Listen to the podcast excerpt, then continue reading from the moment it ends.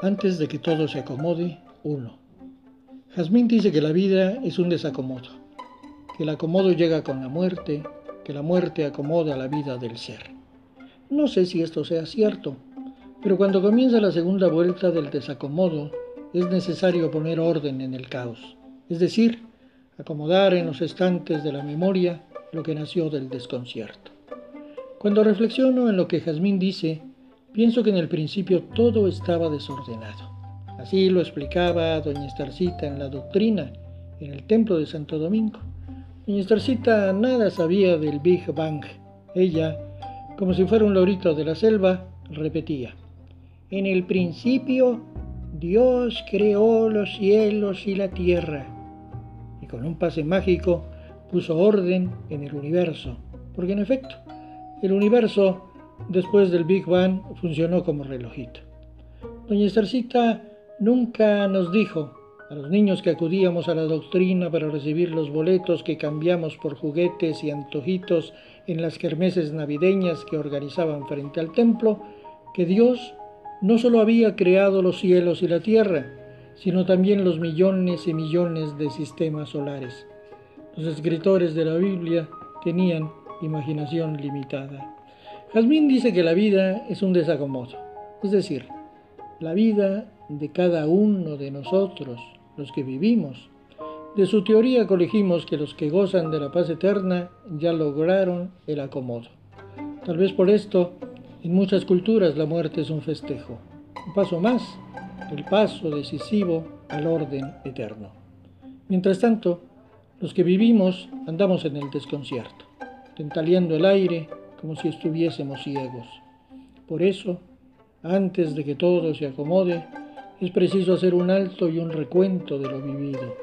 En este alto debemos reconocer que somos como gatos que trepan a los tejados, que llenan de pelos los muebles, que se entusiasman ante la vista de una gatita, que duermen durante el día y echan holgorio por las noches.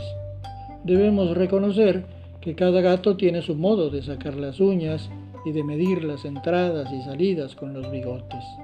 En el principio, decía doña Estercita, todo estaba en tinieblas.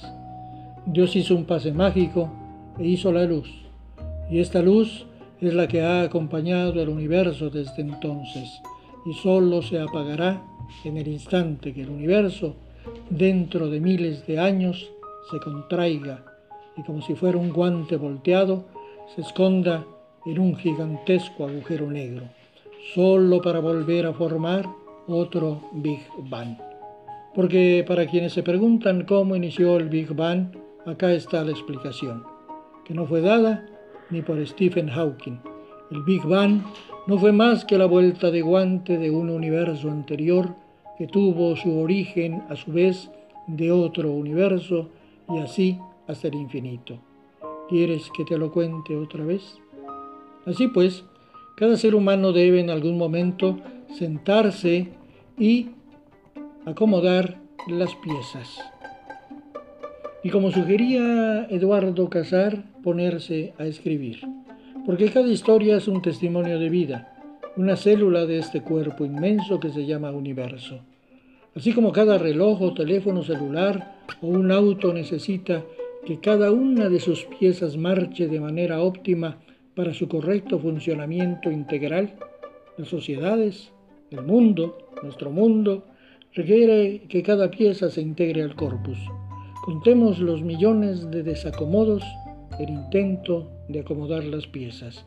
Que no quede un testimonio por contar, que se cuente todo, que se diga cuál ha sido la trayectoria de este proyectil errante, que no solo se cuente la gran historia de los grandes personajes cuyas decisiones afectan al mundo en general o a la pequeña parcela, es decir, las historias de Churchill, de Gandhi, de Barack Obama, de López Obrador, de Manuel Cordero Sánchez, de Vargas Llosa, de Julio Cortázar, de Fidel Castro, de Luis Echeverría, de Jesús, de Homero, de Santa Teresa, de Jesús, de Juan Pablo II, de Pedro Infante, de La Calas, de María Félix, de Marie Curie, de Mario el Mocoso, de Luisa Loca, de Heraclio Cepeda, o de Jaime Sabines, o de Rosario Castellanos. No, que se cuenta la historia de cada uno de los habitantes de este pueblo, de Juan, el de la miscelánea, de Pedro, el bolero, de María, la putita del burdel de Apeso, de Yolanda, la maestra de kinder jubilada, de Enrique el futbolista, de Alondra la chica que soñó con ser actriz,